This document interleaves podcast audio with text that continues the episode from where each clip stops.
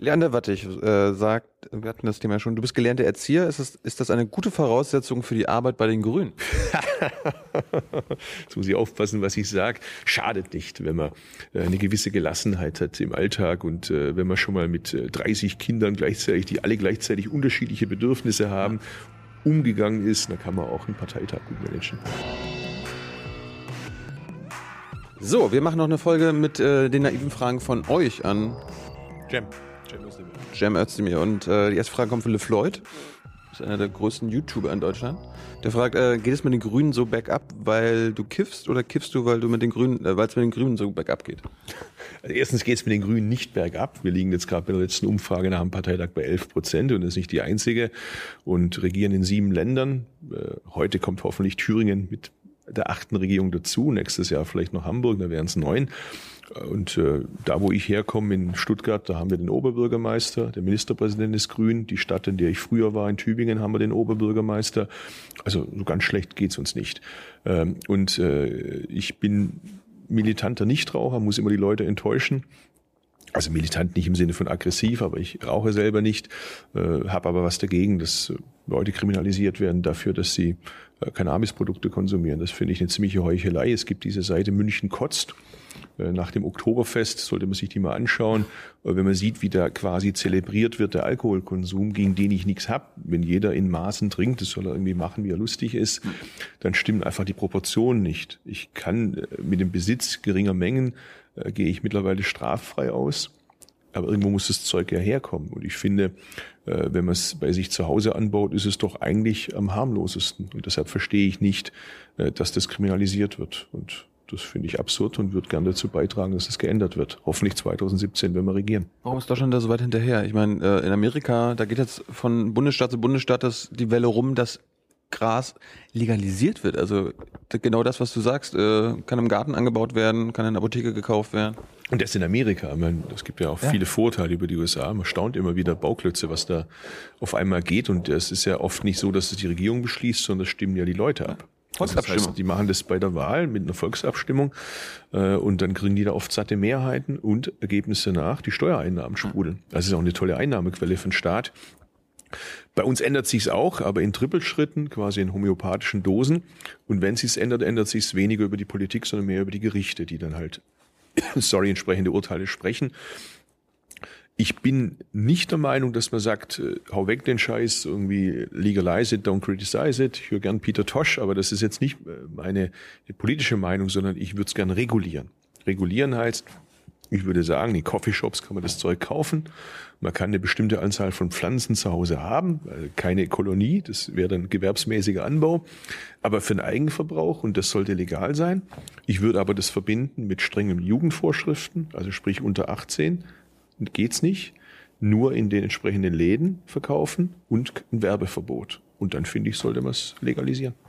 Ich meine, so ähnlich läuft es auch mit Alkohol und Tabak. Also du kannst Tabak auch nicht überall kaufen, so sondern auch nur Ich will es quasi analog Tabak und Alkohol behandeln. Ich will äh, das Cannabis, das ich nicht verharmlosen möchte, äh, genauso behandelt wird wie andere Drogen. Da gibt es ja bei Zigaretten diesen Warnhinweis und äh, wenn man Cannabis mischt mit Tabakprodukten, ist es auch nicht besonders gesundheitsförderlich. Äh, insofern muss man diesen Warnhinweis machen. Und wenn man in den Coffeeshop geht, dann sollte auch ein Plakat sein, da sollte da auch Faltblätter sein, die irgendwie hinweisen, äh, wenn du da irgendwie größere Probleme hast, wo man sich hinwenden kann, etc.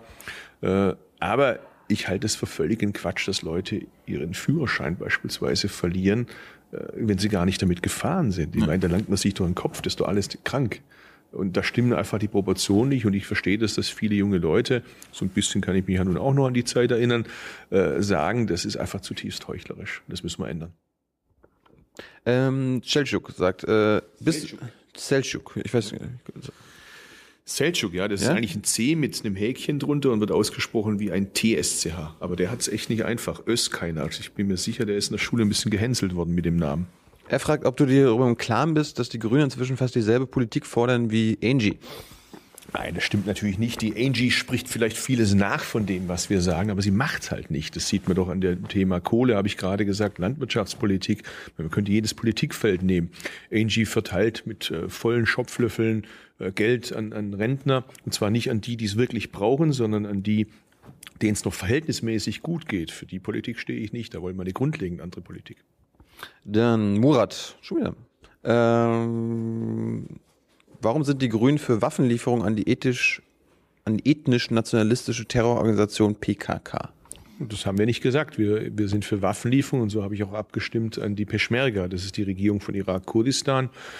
Das ist eine demokratisch gewählte Regierung und ich war selber vor kurzem dort und habe das gesehen, äh, die sich für die Jesiden einsetzt, für die Christen, übrigens auch für die Turkmenen, ein Turkvolk einsetzt. Und ich habe auch mit den Jesiden gesprochen, ich habe mit den Turkmenen gesprochen, ich habe mit den Christen gesprochen, äh, die alle gesagt haben, wir können uns gegen ISIS halt nur wehren, indem ISIS bekämpft wird. Und jetzt gibt's gerade die Luftschläge.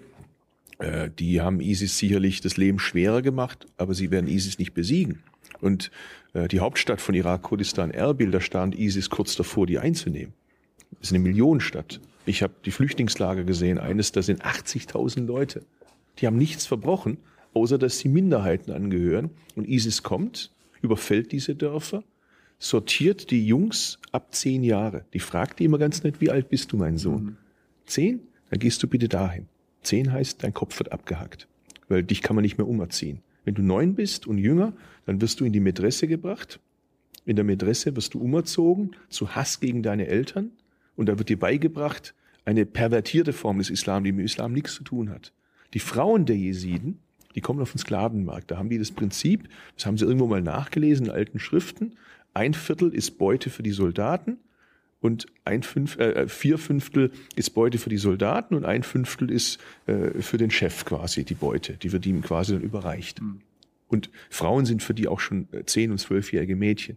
Die werden dann so lange vergewaltigt, äh, bis sie in Anführungszeichen für sie nicht mehr zu gebrauchen sind. Das passiert beispielsweise, während wir hier gerade sprechen, in der Stadt Mosul. Wir haben diese Beispiele, die Informationen von dort. Und ich finde, das ist unsere verdammte Pflicht und Schuldigkeit, das zu stoppen. Und das sage ich auch als jemand aus einer muslimischen Familie. Ich will diese Verbrecherbande stoppen und ich kann die nicht stoppen mit freundlichen Worten. Ich muss leider in bestimmten Extremfällen, wenn es sich um einen Völkermord handelt, das haben wir alle in Bosnien gelernt, wir haben das gelernt in Ruanda, wo man zugeschaut hat und eine halbe Million Menschen umgebracht worden sind innerhalb kürzester Zeit in solchen Extremsituationen. Da muss ich leider eben auch dafür sorgen, dass diese Verbrecher gestoppt werden. Das ersetzt nicht Politik, das ersetzt nicht andere Aufgaben, dass wir dafür sorgen müssen, dafür zu sorgen, äh, dass ISIS nicht mehr äh, finanziert wird durch reiche Ölscheichs, dass ihr Öl nicht mehr gekauft wird. Das ist alles sehr richtig. Aber mich erinnert manchmal die Debatte daran, es brennt in einem Haus, ich komme mit der Feuerwehr, die gucken alle aus dem Fenster raus und wollen, dass wir das Feuer löschen. Und dann packe ich die Brandschutzordnung aus und lese erstmal eine halbe Stunde draus vor. Aber, das ist nicht mein Ding. Aber, aber äh, bist du nicht dafür, dass du Streichhölzer denen gibst? Also das Haus brennt und du. Indem ich sie raushole vom Haus und das Feuer lösche? Aber du bist doch für Waffenlieferungen gewesen. Dann gibst du da quasi die Streichhölzer ja, also in die Hand. Die Peschmerga haben eine leichte Bewaffnung, weil sie nicht das gemacht haben, was andere gemacht haben. Nämlich als Saddam Hussein sie mit Giftgas, übrigens auch aus Deutschland geliefert damals, über Chemieunternehmen, angegriffen worden sind, in Halabscha tausende von Kurden umgekommen sind, äh, da haben die Amerikaner ja eine Flugverbotszone gemacht über den Nordirak vor dem Irakkrieg. Was haben die Peschmerga gemacht? Die haben dann nicht das Geld in die Waffen investiert wie andere, sondern die haben das in Infrastruktur investiert, in ihre Bevölkerung investiert. Das heißt, die Tatsache, dass die nicht wie andere das, Waffen in Geld, äh, das Geld in Waffen gesteckt haben, gereicht ihnen jetzt zum Nachteil. ISIS hat riesige Waffenbestände, ist bis an die Zähne bewaffnet.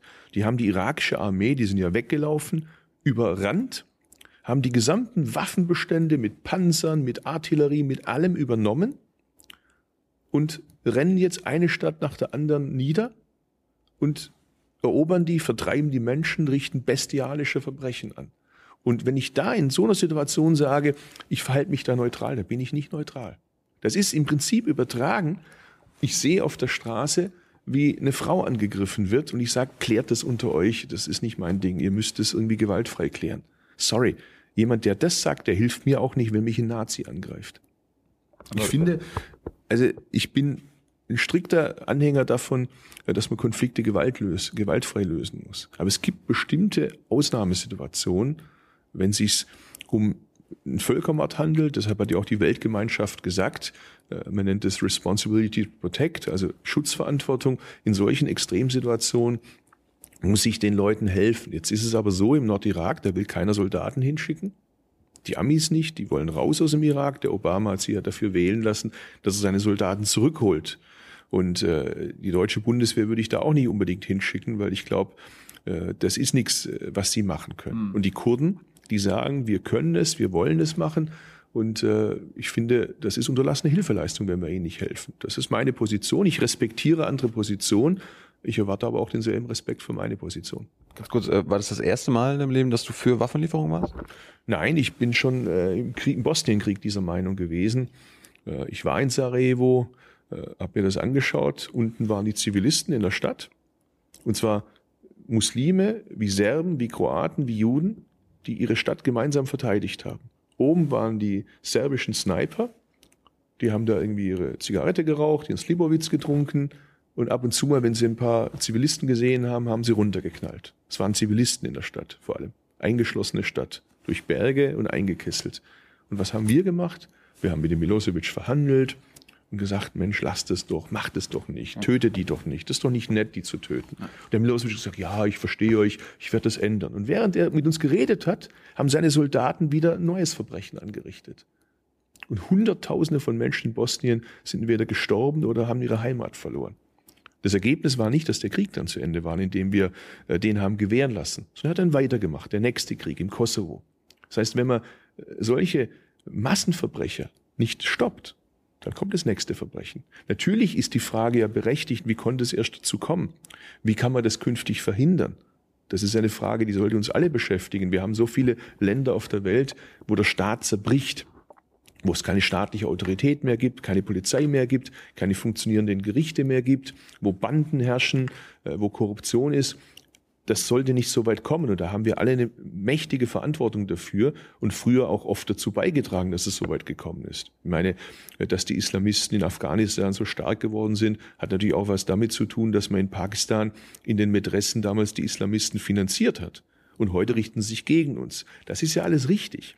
Aber die Zivilbevölkerung kann doch nicht den Preis dafür zahlen, dass wir hier akademische Debatten drüber führen hätte und, und äh, wie hätte man es irgendwie anders machen können, sondern jetzt brennt es gerade. Und wenn es brennt, dann muss man erstmal den Brand löschen und wenn der Brand gelöscht ist, dann beschäftigen wir uns gemeinsam mit der Frage, wie ist der Brand entstanden und wie kann ich künftig verhindern, dass es wieder brennt. Morat fragt, was denkst du über Jos Joschka Fischer und seine Verwandlung vom linken Umweltaktivisten und grünen äh, Politiker zum neoliberalen Pressesprecher und NATO-Aktivisten? Also das ist doch Blödsinn. Der ist kein neoliberaler Pressesprecher von irgendjemand, sondern es ist immer noch eine tolle Persönlichkeit, ein kluger Kopf. Ich lese äh, gerne seine Artikel äh, treffe mich auch gelegentlich mit ihm und äh, finde es eine der äh, bedeutendsten Persönlichkeiten, die wir in Deutschland hatten. Und mich freut es natürlich, dass er ein Grüner ist und dass er sieben Jahre Außenminister für uns war und in der Zeit ja auch Deutschland stark geprägt hat. Er hat uns rausgehalten aus dem Irakkrieg. Das war nicht aber, einfach aber damals. eingebracht in den Kosovo-Krieg. Ich habe ja gerade gesagt, also es gibt bestimmte Situationen, wo es sich um Völkermord handelt. Da bin ich fester Meinung, da muss man äh, mit Gewalt Gewalt stoppen, damit es nicht noch mehr Gewalt gibt. Ich rechtfertige das nicht. Es geht nicht darum zu sagen, äh, dass das eine gute Geschichte ist. Aber es gibt manchmal nicht die Wahl zwischen super und super schlecht, sondern es gibt manchmal die Wahl zwischen schlecht und noch schlechter. Und vor der Entscheidung kann ich mich nicht drücken.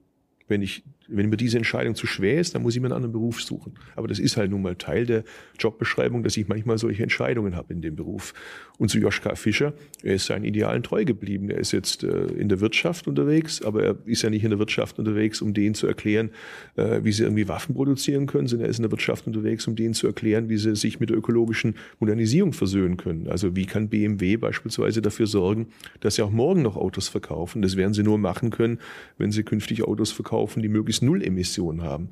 Und da tut sich ja was. Also insofern äh, kommt es insgesamt äh, indirekt auch nach wie vor uns zugute. Leander Wattig äh, sagt, wir hatten das Thema schon, du bist gelernter Erzieher. Ist das, ist das eine gute Voraussetzung für die Arbeit bei den Grünen? Jetzt muss ich aufpassen, was ich sage. Schadet nicht, wenn man äh, eine gewisse Gelassenheit hat im Alltag und äh, wenn man schon mal mit 30 Kindern gleichzeitig, die alle gleichzeitig unterschiedliche Bedürfnisse haben umgegangen ist, dann kann man auch einen Parteitag gut managen. Kann man als, als äh, Parteivorsitzender auch irgendwie so Erziehungsmaßnahmen erlassen? Äh, da ich nie ein Anhänger war der schwarzen Pädagogik und die auch im Kindergarten nicht angewendet habe. Schwarze Pädagogik ist? Also, dass man irgendwie Kinder bedroht oder schlägt oder irgendwie bestraft oder sowas, das ist alles nicht so meins. Äh, Brauche ich die eigentlich auch nicht in der Politik, aber was man natürlich schon braucht, ist manchmal klare Ansagen. Äh, John will wissen, weshalb setzen sich die Grünen nicht für ein bedingungsloses Grundeinkommen ein? Weil ich es falsch finde. Äh, ich komme aus einer Arbeiterfamilie. Es ist ja quasi für so Leute wie mich gedacht oder wie meine Eltern gedacht. Und äh, ich finde, unser Bestreben sollte es sein, dafür zu sorgen, dass jeder von seiner Arbeit menschenwürdig leben kann. Wir sollten uns mit der Frage beschäftigen, wie kann man Familie und Beruf besser vereinbaren. Wir sollten uns mit Langzeitarbeitslosen beschäftigen. Aber äh, dass man Geld dafür bekommt, dass man zu Hause bleibt und nicht arbeitet, das ist ein klassisches Modell äh, von äh, Akademikern, die irgendwie Architekten sind, mal einen Auftrag haben, dann wieder mal keinen Auftrag haben. Für die ist das eine super Geschichte. Das kann ich sehr gut verstehen. Aber ein Modell, das für einen Teil der Gesellschaft funktioniert, muss nicht für die gesamte Gesellschaft funktionieren. Entweder ist das bedingungslose Grundeinkommen so niedrig, damit ich es finanzieren kann, dass es dann quasi auf Sozialhilfeniveau oder niedriger ist, oder es ist so hoch, dass ich es nicht finanzieren kann und in die Schulden gehe. Also das ist keine ernsthafte Option. Das ist eine spannende Idee, aber ich sehe nicht, wie man es umsetzen kann. Stefan Ungenau, wir wissen, was ist aus deiner Hanfpflanze geworden, von der Eisbucket Challenge und bekommst du dafür eigentlich Ärger? Die ist wieder da, wo sie herkommt wo sie hergekommen ist. Und ob ich Ärger bekomme, das weiß ich nicht. Mal schauen, die Staatsanwaltschaft beschäftigt sich sicherlich damit und äh, plagt sich damit, ärgert sich sicherlich auch, was sie jetzt damit macht. Ich kann mir vorstellen, nicht, dass ich das jetzt nahelege, dass es so ist, dass sie sich wahrscheinlich überlegen, hm, tun wir dem jetzt den Gefallen mit dem Prozess oder wenn wir es nicht machen, ist auch blöd, wenn wir es machen, ist blöd. Ich würde der Staatsanwaltschaft gerne helfen, indem ich die Gesetze ändere. Und ich würde vor allem der Polizei gerne helfen. Ich meine, als ich mit 15 in die Grüne eingetreten bin, hätte ich mir nie träumen lassen, dass die deutsche Polizeigewerkschaft und die Gewerkschaft der Polizei beide zusammen mit den Grünen sagen, wir müssen diese absurde Politik äh, bei Hanf ändern. Ich meine, es ist so eine Sensation, dass die Polizei und die Grünen da Hand in Hand gemeinsam sagen, liebe CDU, CSU, liebe SPD, nehmt die kräftigen Stöpsel aus euren Ohren raus und horcht mal ein bisschen in die Gesellschaft hinein. Die Gesellschaft ist weiter und ich wette, die Kinder von denen sind es auch. Äh, Pilz Krüger will kurz wissen, warum haben die Grünen Hartz IV mitgemacht? Weil wir damals der Meinung waren und es auch immer noch sind, dass es richtig ist, dass man beispielsweise die Sozialhilfe und die Arbeitslosenhilfe zusammenlegt, weil das auch dazu führt, dass dadurch Sozialhilfeempfänger Zugang hatten zu Arbeitsmarktleistungen, die sie sonst nicht hatten. Es war aber nicht alles richtig, das habe ich ja vorher bereits gesagt. Manches war falsch, das hätten wir besser nicht gemacht oder anders gemacht. Und ich gehöre aber nicht zu denjenigen, die sagen, es war alles falsch. Ich glaube, ein Teil des wirtschaftlichen Erfolgs, den wir heute haben, hat auch mit den Reformen damals zu tun. Julian, wir wissen, sind die Grünen eigentlich eine linke Partei? Es hängt davon ab, wie man links definiert. Erhard Eppler, früher mal ein ganz bekannter Sozialdemokrat, hat mal gesagt, wenn man das als dogmatisch links bezeichnet, dann will ich nichts damit zu tun haben. Äh, wenn es aber im Sinne von äh, progressiv, äh, modernisieren ist, dann finde ich es einen guten Begriff. Ich finde den Begriff Mitte links eigentlich ganz passend. Also wenn mich ein Ami-Freund fragt, Jam, what kind of a party is the Green Party? Dann würde ich sagen, Center Left. Aber was ist die Mitte? Zwischen uns beiden. Äh, was ist die Mitte? Die, gibt es da, wo wahrscheinlich die Mehrheit irgendwie glaubt, dass sie sei. Äh, das ist natürlich immer in gewisser Weise virtuell. Das ist einfach, würde ich jetzt äh, ideologiegeschichtlich sagen, wir sind keine Partei, die einer traditionellen Ideologie verhaftet ist. Wir haben äh, sehr starke progressive Wurzeln, also was der Fragesteller mit links bezeichnen würde. Dazu gehört das ganze Emanzipatorische, dass wir äh, getrieben sind von den Werten der französischen Revolution. Alle Menschen sind gleich, sollen gleiche Chancen haben, niemand soll benachteiligt werden. Äh, die Frage der Herkunft, des Geschlechts, des Einkommens ist für uns nicht entscheidend dafür, welche Chancen man hat. Aber wir haben auch starke äh, liberale Wurzeln. Also das, das aus der Bürgerbewegung. Äh, ich meine, nicht zuletzt ist einer der Gründe, warum wir Bündnis 90 die Grünen heißen, weil wir die Bürgerrechtsbewegung aus dem Osten maßgeblich übernommen haben. Und wir haben natürlich auch wertkonservative Wurzeln, dass wir einen Naturpark äh, in Baden-Württemberg im Schwarzwald einrichten. Das ist ja im besten Sinne des Wortes wertkonservativ, dass wir wollen, dass die Natur in dem Urzustand erhalten wird und spätere Generationen sagen können, guck mal, die waren gescheit genug, da was für uns zu erhalten, dass wir das noch sehen können, wie das früher mal war. Also ist es, glaube ich, die Mischung aus all dem. Aber wenn du sagst, links ist progressiv, ist die Linkspartei denn die progressivste Partei Deutschlands? Die Linkspartei ist für mich äh, nicht wirklich links. Äh, ich finde, die ist in manchen Fragen äh, eine, eine rechte sozialdemokratische Partei. In Thüringen ist es doch de facto so, da koalieren wir mit zwei sozialdemokratischen Parteien. Die eine heißt Linkspartei und die andere heißt SPD. Und was links daran sein soll, dass man gegen den Euro ist und gegen Europa agitiert, das habe ich auch noch nicht so richtig verstanden. Oder ich meine, es gibt ja diese Mission in Syrien, dass man die Chemiewaffen beseitigt. Und da sind halt auch Bundeswehrsoldaten dran beteiligt, weil die können das halt am besten. Äh, ein Teil der Linkspartei hat dagegen gestimmt, weil sie sagen, wir sind grundsätzlich dagegen, Bundeswehr und so weiter. Also auch wenn die was Gutes machen, Chemiewaffen beseitigen, tja, siehst du, äh, dann ja. sind die dagegen und mit dieser Ideologie kann ich nicht viel anfangen. Äh, weil wir wissen, äh, TTIP, ja, nein? So nicht, TTIP. Ich bin grundsätzlich für Freihandel. Ich finde, die erfolgreichste Freihandelszone ist der Binnenmarkt, der europäische. Ich habe nichts dagegen, dass der Außenspiegel beim Daimler und äh, bei amerikanischen Fahrzeugen normiert ist und dass man den nicht extra zulassen muss. Da spart man irgendwie Geld. Ich habe aber was dagegen, dass äh, irgendwelche Konzerne Staaten verklagen können, wenn sie ihre Gesetze ändern. Deshalb finde ich, dass diese Art von Investorenschutz raus sollte aus TTIP. Er sollte aber eigentlich auch schon raus aus CETA, also aus dem Abkommen mit Kanada. Und da bin ich mal sehr gespannt, ob der Gabriel liefern wird, das was er versprochen hat. Äh, Bernd will wissen, äh, warum nimmt man die Grünen mittlerweile die Olivgrün?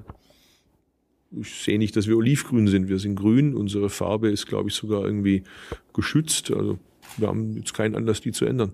Viktor, wir wissen, wieso fühlen sich die Grünen als eine Partei der Freiheit, wenn sie in Thüringen die ehemalige SED, also die Linke, bei der Koalitionsbildung unterstützen? Das ist tatsächlich erklärungsbedürftig. Da haben wir es auch nicht leicht gemacht und haben deshalb auch darauf bestanden, äh, dass wenn wer mit uns koalieren will, muss ohne jenes Wenn und Aber sich dazu bekennen, dass die DDR ein Unrechtsstaat war. Erstens und zweitens, dass niemand, der damals Verantwortung getragen hat, ein Regierungsamt haben kann. Also der damals für Verbrechen zuständig war. Ich wünschte nur, dass der Fragesteller die gleiche Frage auch an die CDU stellt, äh, die die Blockpartei der CDU Ost übernommen hat mit ihrem Geld, mit ihrem Personal, mit ihrer Mitgliederkartei ich hatte da nicht das Gefühl, dass die da irgendwelche besonderen Sensibilitäten hatten. Mhm. Also ich bin ein scharfer Kritiker in der Frage, aber bitte an alle, da bin ich immer für Fairness. MK will wissen, wie, wie viele Reaktoren müssen noch hochgehen, damit das Wahlergebnis der Grünen bei der nächsten Wahl nicht nach unten geht. Es wird nicht nach unten gehen, sondern es wird nach oben gehen und äh, es soll gar kein Reaktor hochgehen, weil die Menschheit einsieht, dass der Weg des Ausstiegs der beste ist. Und bis dahin müssen wir dafür sorgen, dass die höchsten Standards bei Atomkraftwerken gelten bis das letzte ausgeschaltet ist. Und dann haben wir aber das Problem der Endlagerung immer noch nicht gelöst. Auch ein Grund, warum man erst gar nicht einsteigen sollte. Ich meine, äh, damals haben die in Reibach gemacht, jetzt will sich ja E.ON verabschieden, was ja schön ist, aber den Müll, den lassen sie uns.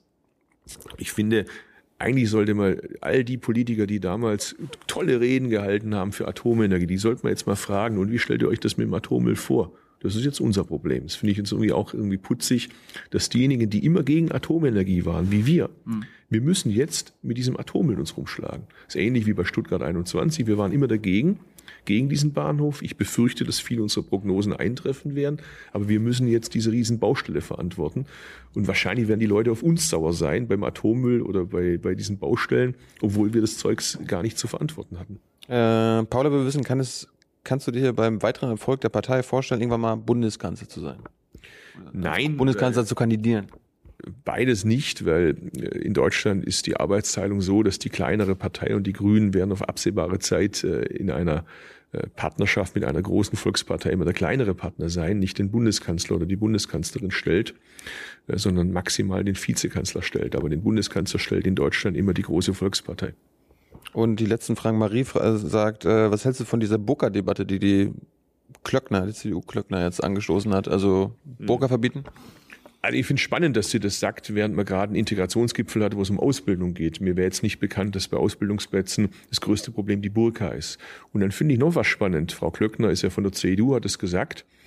Äh, ich wäre mal gespannt darauf, wie sie das durchsetzt, wenn äh, die Saudi-Frauen, die die CDU ja gerne nach Deutschland einlädt, also die Saudis, die sich dann hier irgendwie medizinisch behandeln lassen und ihre voll verschleierten Frauen mitbringen und mit der unsere Kanzlerin ja sehr gute Beziehungen hat, wo wir regelmäßig Waffen hinliefern, wie sie das ihren saudischen Freunden erklären möchte. Also Frau Klöckner kann ja schon mal anfangen, ihren saudischen Freunden bei der CDU zu erklären, wie sie das mit dem Burka-Verbot durchsetzen wird, weil die meisten, die Burkas tragen, das sind keine Einheimischen. Das sind die Leute, mit denen die Geschäfte machen. Also da kann sie gleich mal in ihrem eigenen Laden anfangen damit. C0, wir wissen, warum hält sich die Grüne, die Grünen so bedeckt, wenn es um Palästina geht? Das tun wir doch nicht. Äh, wir sind der Meinung, dass es eine Zwei-Staaten-Lösung braucht, aber wir sind nicht einseitig da. Wir sind Freunde der Palästinenser, genauso sind wir Freunde äh, der Israelis und wir wollen eine faire Lösung für beide. Dazu gehört, dass das Beschießen von Israel aufhören muss aus dem Gazastreifen. Israel hat einseitig sich zurückgezogen aus dem Gazastreifen. Der Beschuss hat nicht aufgehört. Äh, also das muss man einfach der Fairness halber sagen. Auf der anderen Seite sagen wir aber auch den Israelis klar, dass die Siedlungspolitik äh, dazu führt, dass die palästinensische Seite sich radikalisiert. Das führt dazu, dass eine Zwei-Staaten-Lösung immer schwieriger oder fast unmöglich wird. Und da kritisieren wir beide Seiten sehr klar als Freund. Ich finde, es gibt ein schönes türkisches Sprichwort, das heißt Dost acı Ein guter Freund sagt stets die Wahrheit. Und als Freunde beider Seiten müssen wir Klartext reden und sagen, die Siedlungspolitik, das was Netanyahu macht, auch mit dieser angestrebten Verfassungsänderung, das schadet Israel. Das schadet dem demokratischen Kern der israelischen Gesellschaft. Und das, was Hamas macht, schadet wiederum den Palästinensern. Ähm, aber meinst du mit Siedlungspolitik die Besatzungspolitik der Israelis? Ich meine den Bau von Siedlungen äh, in, in den äh, palästinensischen Gebieten und äh, jede weitere Siedlung macht den Friedensprozess schwerer und ist äh, ein Abschied von der Zwei-Staaten-Lösung. Und deshalb finde ich, muss man das Israel auch sehr deutlich klar machen. Äh, ich unterstütze äh, da Präsident Obama, äh, der das ja versucht hat, leider gegen den entschiedenen Widerstand mittlerweile beide Kammern im, im Parlament. Das macht es natürlich sehr schwer. Äh, Netanyahu hat leider äh, starke äh, republikanische Unterstützung, was ich sehr bedauere. Es zeigt übrigens auch, wie absurd das immer ist, wenn man immer sagt, die Amis, also das genauso wie die Deutschen oder die Israelis oder die Palästinenser, sondern es gibt da einen Präsidenten, der will eine Menge guter Sachen, hat aber bis jetzt eine Kammer, nämlich äh, das Repräsentantenhaus gegen sich gehabt und jetzt hat er zwei Kammern gegen sich, nämlich auch noch den Senat. Und die allerletzte Frage von Apple wie kann man gleichzeitig Mitglied der Grünen und der Atlantikbrücke sein? Es gibt nicht nur keinen Unvereinbarkeitsbeschluss, sondern äh, es gibt sogar andere Grüne, die dort Mitglied sind. Also das ist eine transatlantische Organisation, die sich einsetzt für gute Beziehungen USA-Deutschland. Dazu stehe ich. Ich bin kein Anti-Amerikaner, genauso wie ich kein Anti-Russe oder Anti-Islam oder Anti-irgendwas bin. Ich finde die Anti-Fraktion, das war noch nie so meins. Das ist mir etwas geistig zu äh, schlicht. Äh, das hindert mich aber nicht dran, Dinge zu kritisieren, die ich falsch finde. Also gerade als Freund der Amerikaner, so wie ich vorher mich als Freund Israels und Palästinas geoutet habe, äh, kritisiere ich äh, diese etwas fast schon erotische Beziehung zu Waffen, die manche Amis haben. Ich kritisiere die Todesstrafe, ich kritisiere viele Dinge der amerikanischen Außenpolitik, den Irakkrieg und andere Dinge. Hast du total Überwachung vergessen? Ich kritisiere die Totalüberwachung, aber wenn ich die kritisiere, dann muss ich uns gleich mitkritisieren. Mhm. Denn ein Teil der Daten kommt ja, wie wir gerade versuchen, im Untersuchungsausschuss nachzuweisen, durch eine enge Kooperation mit uns. Und ich meine, ich habe jetzt noch nicht gehört, dass die Bundeskanzlerin sich bislang bei Herrn Snowden mal bedankt hat dafür, dass Herr Snowden der Grund ist, dass ihr Handy möglicherweise nicht mehr abgehört wird. Das hat sie ja nicht selber geschafft oder ihr eigener Geheimdienst, sondern das hat Snowden geschafft. Und da wäre mal ein Dankeschön angemessen. Ich sag jetzt Dankeschön. Bitte. Champion, das war toll. Danke, dass du so viel Gerne. Zeit genommen hast. Vielen Dank. Bye, bye.